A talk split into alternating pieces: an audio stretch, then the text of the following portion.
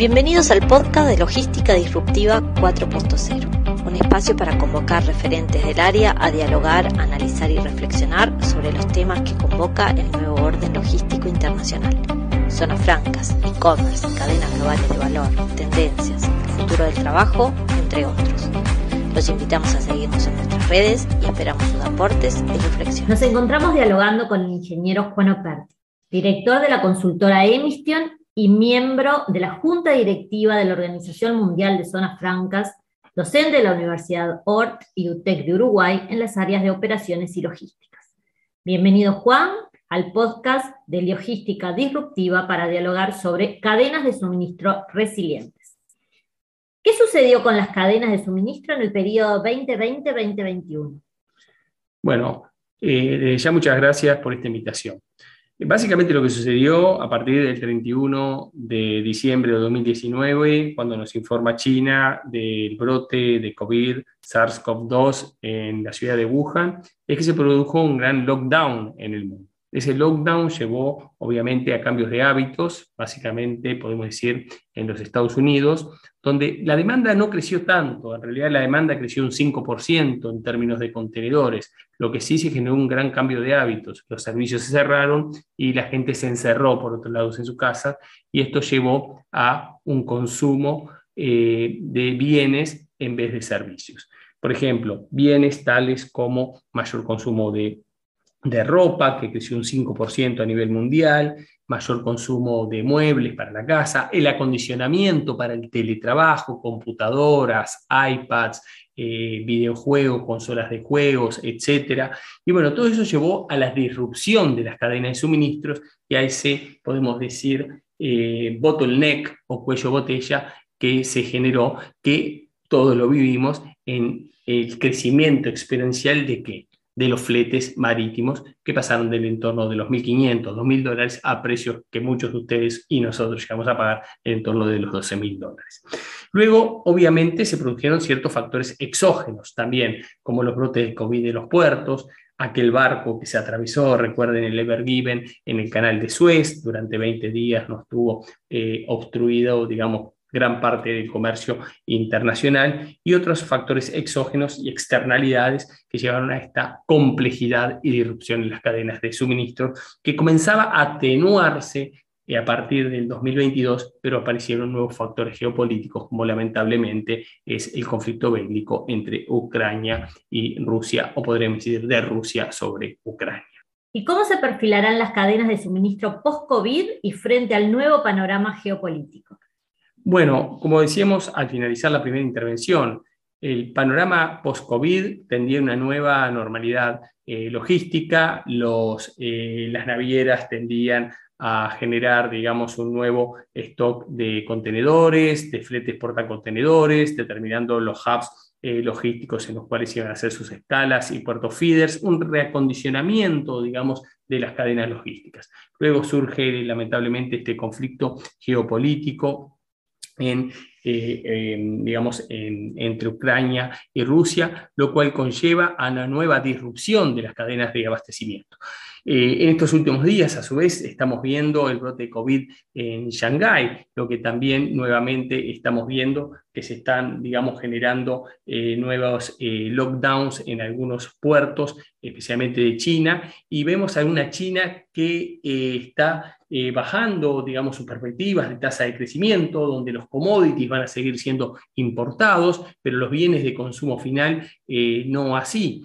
Eh, recientemente también teníamos la novedad que fábricas como Volkswagen, Tesla, BMW, sus fábricas de producción en China detenían parte de su producción y podían producir simplemente con aquellas partes que tenían inventario. Por, por lo tanto, estamos con un post-COVID, con un conflicto bélico y con un nuevo resurgimiento del COVID. Entonces estamos frente a un escenario de lo que se llama gestionando la complejidad de la cadena de suministro y en un futuro muy incierto. Por suerte, América Latina, en cierta forma, es cierta una excepción a ese fenómeno de disrupción y creo que allí hay enormes oportunidades para que América Latina se transforme como un ganador, digamos, en esta nueva relocalización de inventarios, de relocalización de fábricas y en un cierta forma también un factor que no deja de ser también eh, hoy una nueva ventaja competitiva, una zona de paz internacional. La paz pasa a ser una nueva ventaja competitiva en la gestión de las cadenas de suministro. ¿Y cómo se perfila el futuro del trabajo y en particular de las cadenas de suministro? Bueno, esta es una excelente pregunta. Eh, el futuro del trabajo y el trabajo del futuro se perfila, eh, digamos, como un gran desafío para las naciones.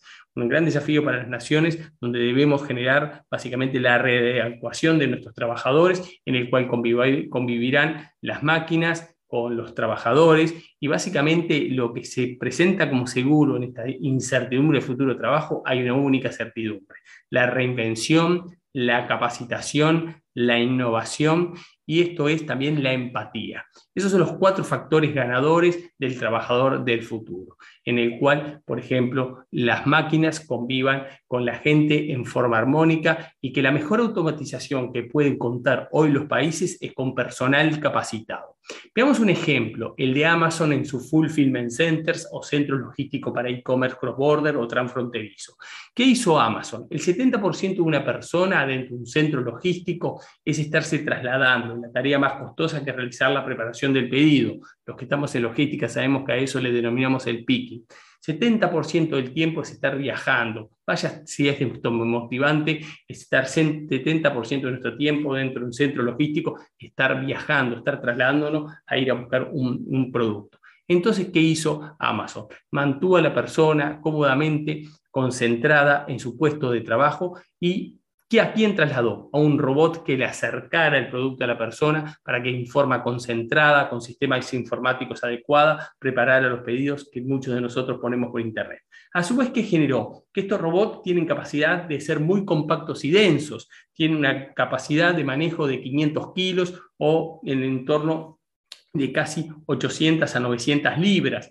Entonces, por lo tanto, el trabajo eh, pesado, por decirlo de alguna forma, y el trabajo con mayor capacidad intelectual, de mayor concentración, de manejo de software, eso lo sigue realizando el ser humano y el trabajo, digamos, en cierta forma eh, más, eh, digamos, bien decimos, eh, más rudo, más pesado, más intenso en cuanto al manejo de materiales, etcétera, lo realizan las máquinas. Y este es un caso en cómo se complementan las personas y, los, y las máquinas en forma armónica y qué permite a Amazon esto, que sigue contratando gente, sigue ampliando su centro de distribución y bajo ningún concepto, digamos, genera desplazamiento de trabajo, sino que genera eh, nuevos puestos de trabajo integrando robots junto con las personas. Y de esto hay múltiples ejemplos para seguir hablando, como son, por ejemplo, las nuevas fábricas de montaje automotriz, como es la de Baton Rouge en Ford, que es la más automatizada del mundo, en el cual es un ejemplo en cómo se mantuvieron los puestos de trabajo y a su vez es de las fábricas más automatizadas del mundo, donde, por ejemplo, se produce la Ford F-150. Y entonces, ¿Dónde se radicarán las inversiones en el futuro próximo frente a estos escenarios de incertidumbre? Bueno, lo que estamos seguros hoy es que la complejidad es la que reina en el mundo. Las inversiones obviamente van a tender a radicarse por factores exógenos, por factores donde eh, la complejidad está dada por la numerosidad y la diversidad de factores, donde también tenemos eh, externalidades en las cuales, por ejemplo, el efecto látigo, el intercambio de información, etc. Y un factor fundamental donde las inversiones se van a radicar, hasta el año pasado podíamos decir que eran aquellas áreas o en aquellas regiones donde hubiera sanidad, donde hubiera, digamos, obviamente reglas claras de juego en marcos legales, mano de obra capacitada, etcétera, las tradicionales condiciones que eh, los distintos países y regiones presentaban. Luego el factor sanidad pasó a ser una de las ventajas competitivas. Y por último, yo creo que hoy las inversiones van a llegar donde el inversor encuentre paz. La paz, la paz internacional, las zonas de paz van a ser, digamos, el lugar natural de erradicación de las inversiones. Muchas gracias, muy interesante. Muchísimas gracias a ustedes y a Logística Disruptiva por una vez más estar difundiendo este, estos mensajes de cara a un mundo que, como diría John Kennedy, que si los hombres tenemos suficiente talento como para inventar nuevas máquinas que destruyen puestos de trabajo, también tenemos la capacidad de hacer que las personas que han perdido sus empleos vuelvan a trabajar. Y que la revolución 4.0 no es una revolución de las máquinas, y menos aún de un virus. Es una gran revolución de la capacitación y la innovación permanente. Muchas gracias.